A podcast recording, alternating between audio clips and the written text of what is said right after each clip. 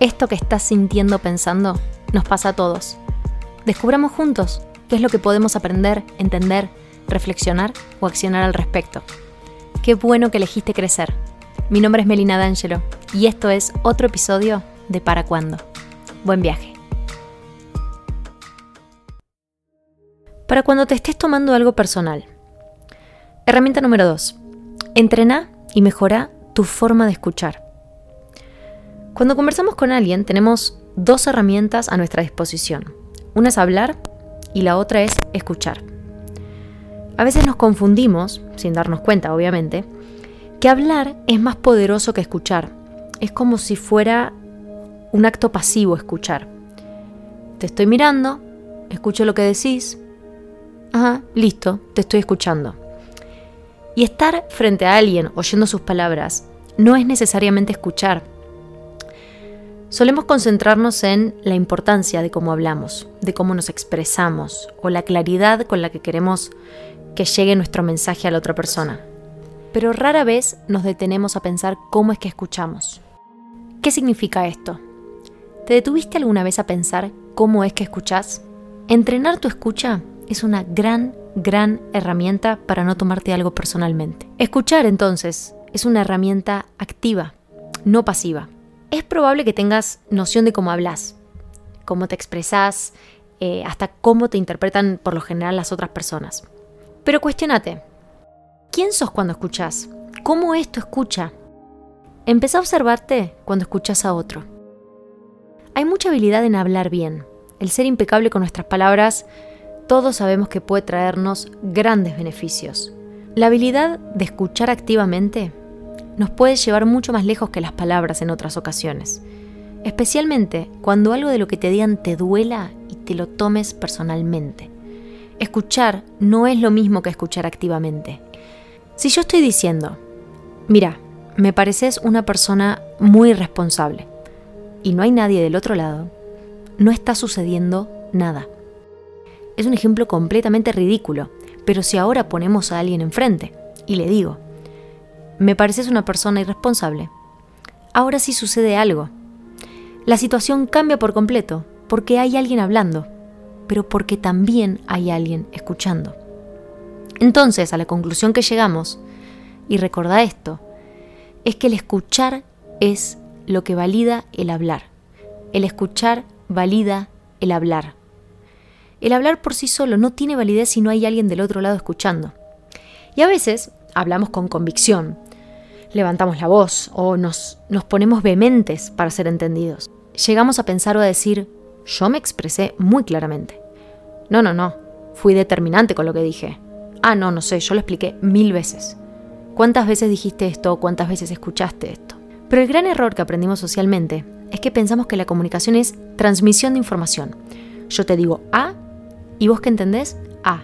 Y que más tarde vas a saber explicar perfectamente A y peor, es que vamos a actuar conforme a ese A que suponemos que entendimos. Pero la mala noticia es que biológicamente los seres humanos no tenemos esa capacidad. No somos reproductores de lo que escuchamos. No somos reproductores de lo que escuchamos. Solo podemos explicar y entender desde nuestra propia biología, que es completamente independiente y cerrada a los demás. Cada sonido, color, historia, cada olor, cada palabra, o inclusive las personas, gatillan automáticamente diferentes pensamientos en cada uno de nosotros. Y esto depende de nuestras historias y depende de nuestras vivencias personales. No tiene tanto que ver con lo que la otra persona está diciendo, inclusive si está hablando de nosotros. Donde escuchamos frases como, por ejemplo, es lógica pura lo que te estoy diciendo. O me hablaste mal. Ese decir hablar mal solo depende del gatillo interno que cada uno de nosotros tenga dentro sobre lo que es hablar mal para vos.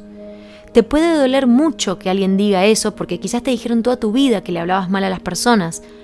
O podés ni siquiera entender en qué momento pudiste haber hablado mal.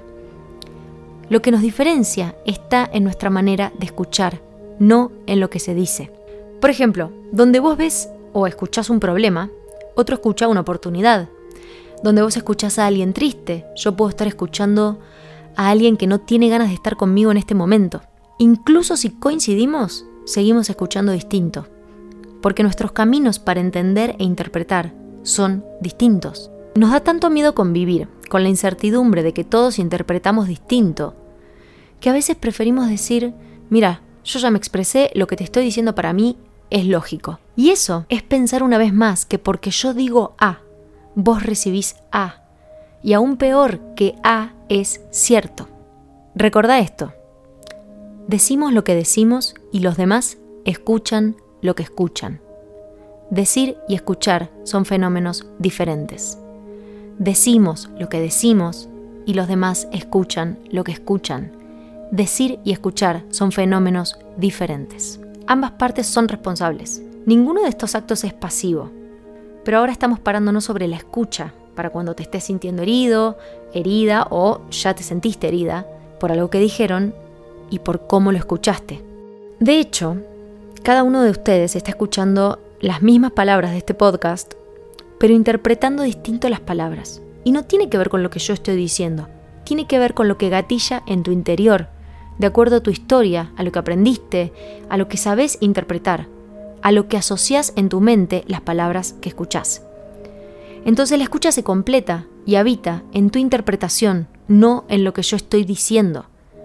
Ahí es donde empezamos a tener más control y responsabilidad sobre cómo escuchamos. Otra distinción. Oír es cuando oímos un sonido, un golpe, un grito, una ambulancia. Escuchar es cuando oímos y a ese oír le agregamos una interpretación. Escuchar entonces es oír un sonido más interpretar qué es ese sonido para nosotros. Y siempre que estamos interpretando, estamos interpretando a partir de quiénes somos y de nuestra historia. Es decir, de lo aprendido, de lo que conocemos, de lo que sabemos mirar. Viene una amiga que interpretamos que cada vez que habla quiere llamar la atención. ¿Cómo nos predisponemos a escuchar a esa persona? Directamente la escuchamos pensando en todas las veces que habló y te sentiste cansado o cansada de estar escuchándola hablar sin parar. Tu interpretación está ahí, dispuesta a qué? A tener razón. A tener razón de lo que va a escuchar. No tiene nada que ver con tu amiga. Porque nunca sabes en qué estado está realmente esa persona, o qué es lo que esa persona está practicando, o qué es lo que esa persona quiere cambiar. Entonces, ¿qué hacemos? ¿Cómo escucho mejor o distinto? Acá vas a hacer la diferencia hacerte más responsable y crecer. ¿Y cómo se hace? Sumando interpretaciones. No es algo automático, es poco a poco irle enseñando a tu cerebro a pensar algunas otras opciones interpretativas hasta que estas conexiones neuronales sean lo suficientemente fuertes para que puedan ahora ser las dominantes, que sea lo primero que pienses y no caigas siempre en las mismas trampas interpretativas. Mientras más sostengas una interpretación sobre algo, más fuerte se hace esa conexión neuronal. Por eso es lo primero que pensamos. Tenemos que entrenar y tener presente que las nuevas interpretaciones llevan un tiempo, llevan práctica, para que esa nueva conexión se pueda hacer fuerte y que sea lo primero que pienses. Tenemos que volver estas conexiones más fuertes que las que queremos cambiar. Presta atención a esta nueva interpretación. Escucha inquietudes en vez de intenciones. Escucha inquietudes en vez de intenciones. Cuando estamos escuchando hablar a alguien solemos pensar, obviamente sin darnos cuenta del todo, qué es lo que quiere generar o ganar con eso que dice. Un ejemplo, su intención es manipularme, ¿no? Piensa nuestra cabeza. Su intención es darme pena. Ah, me dice esto porque quiere que yo cocine hoy a la noche. Y mil etcéteras. Básicamente, a cada persona que escuchamos hablar, le asignamos, aunque sea mínima, una intención. Le agregamos una intención a las palabras que dice. Esa conversación que ocurre dentro de nuestra cabeza mientras estamos escuchando a alguien es ese ronroneo de tus pensamientos mientras estás mirando y por dentro estás diciendo, ah, ok, ah, quiere esto, ah, quiere lo otro. O me dice esto para esto, me dice esto para lo otro. Es esa conversación que ocurre dentro de tu cabeza mientras estás escuchando a alguien. Pensamos que lo que dicen los demás es para que haya un impacto en nosotros, chico o grande, positivo o negativo. Pero siempre hablamos para algo y escuchamos pensando que el otro habla para algo, aun cuando decimos hablar por hablar. Pensamos, casi sin darnos cuenta. en lo escondido detrás de las palabras del que habla. Buscamos intenciones ocultas, cual detective. Quédate con esta palabra, intenciones. Buscamos cómo esto que escuchamos habla de nosotros, nos describe, nos condiciona, dónde encaja en nosotros, o si tendrá razón, o si ya se lo habrá dicho alguien más. Ahí es el momento donde nos estamos tomando algo personal. Ahí es donde intuimos y desciframos una intención oculta del otro hacia nosotros. Pero vamos a cambiar la interpretación. Cada vez que alguien habla, lo hace para hacerse cargo de algo. Puede ser desde expresar una emoción, hacer un pedido, un reclamo, una apreciación, etc. Hay algo que siempre busca ser satisfecho cuando hablamos, por más mínimo que sea. Desde pasame la sal hasta quiero separarme. Cuando estás escuchando a alguien y te estés tomando algo personal, pensá en la inquietud que puede llegar a tener esa persona al hablar. Cambia la intención por inquietud. Donde estés buscando una intención, que puede ser herirte, avergonzarte, exponerte, transformalo por una inquietud. Correte de la intención y anda a la inquietud.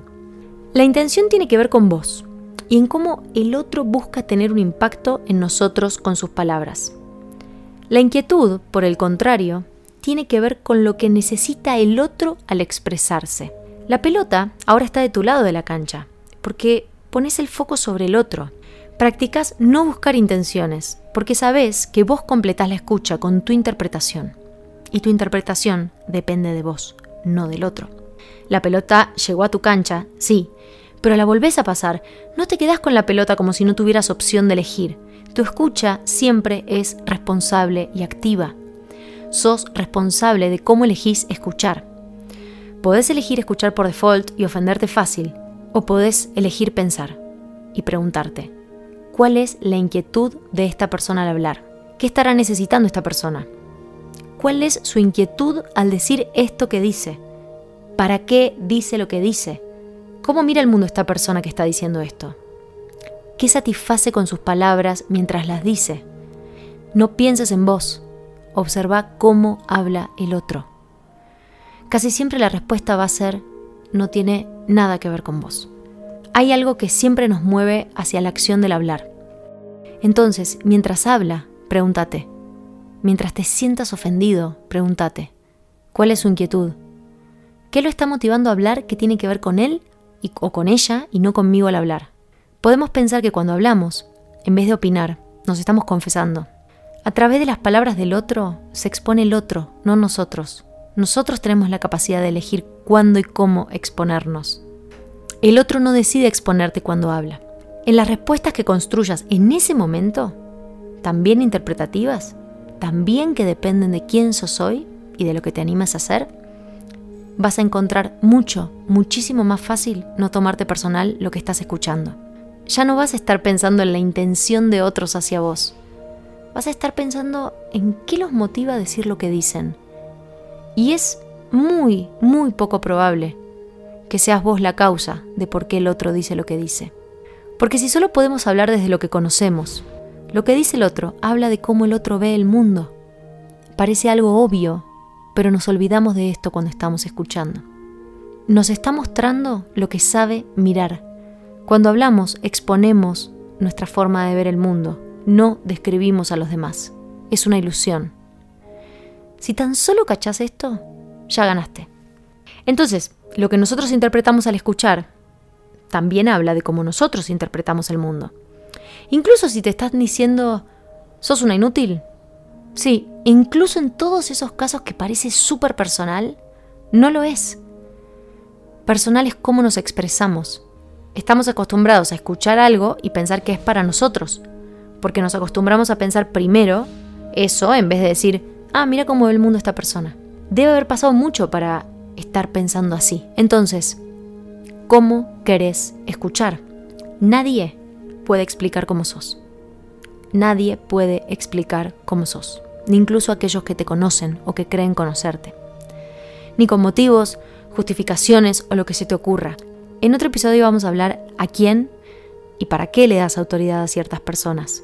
Pero ahora quédate con que es probable que cuando escuches e interpretes que alguien está queriendo herirte, si logras apartarte del pensamiento de que tiene que ver con vos, aun si te nombra, aun si sos su ejemplo, y pensás, ¿qué necesita decir con lo que está diciendo el otro? ¿Cuál es su inquietud? Cuidado, cuidado, que tampoco hay una respuesta correcta a la inquietud que leas o supongas, pero es mucho, mucho más amable con vos mismo pensar que su inquietud está en él o en ella y no hay una intención puesta en vos. Te va a aliviar automáticamente el peso de tomarte algo personal, porque pones el foco en la necesidad del otro, no en que te están queriendo condicionar ni atacar, etc. No, no te estoy diciendo anda a hacerle un té a la persona por la cual te estás sintiendo herida para entender qué le pasa. Pero si solo puedes cambiar tu perspectiva de intención a inquietud, es abrirte un espacio para vos de posibilidad interpretativa que te corra del sufrimiento de tomarte esto personal.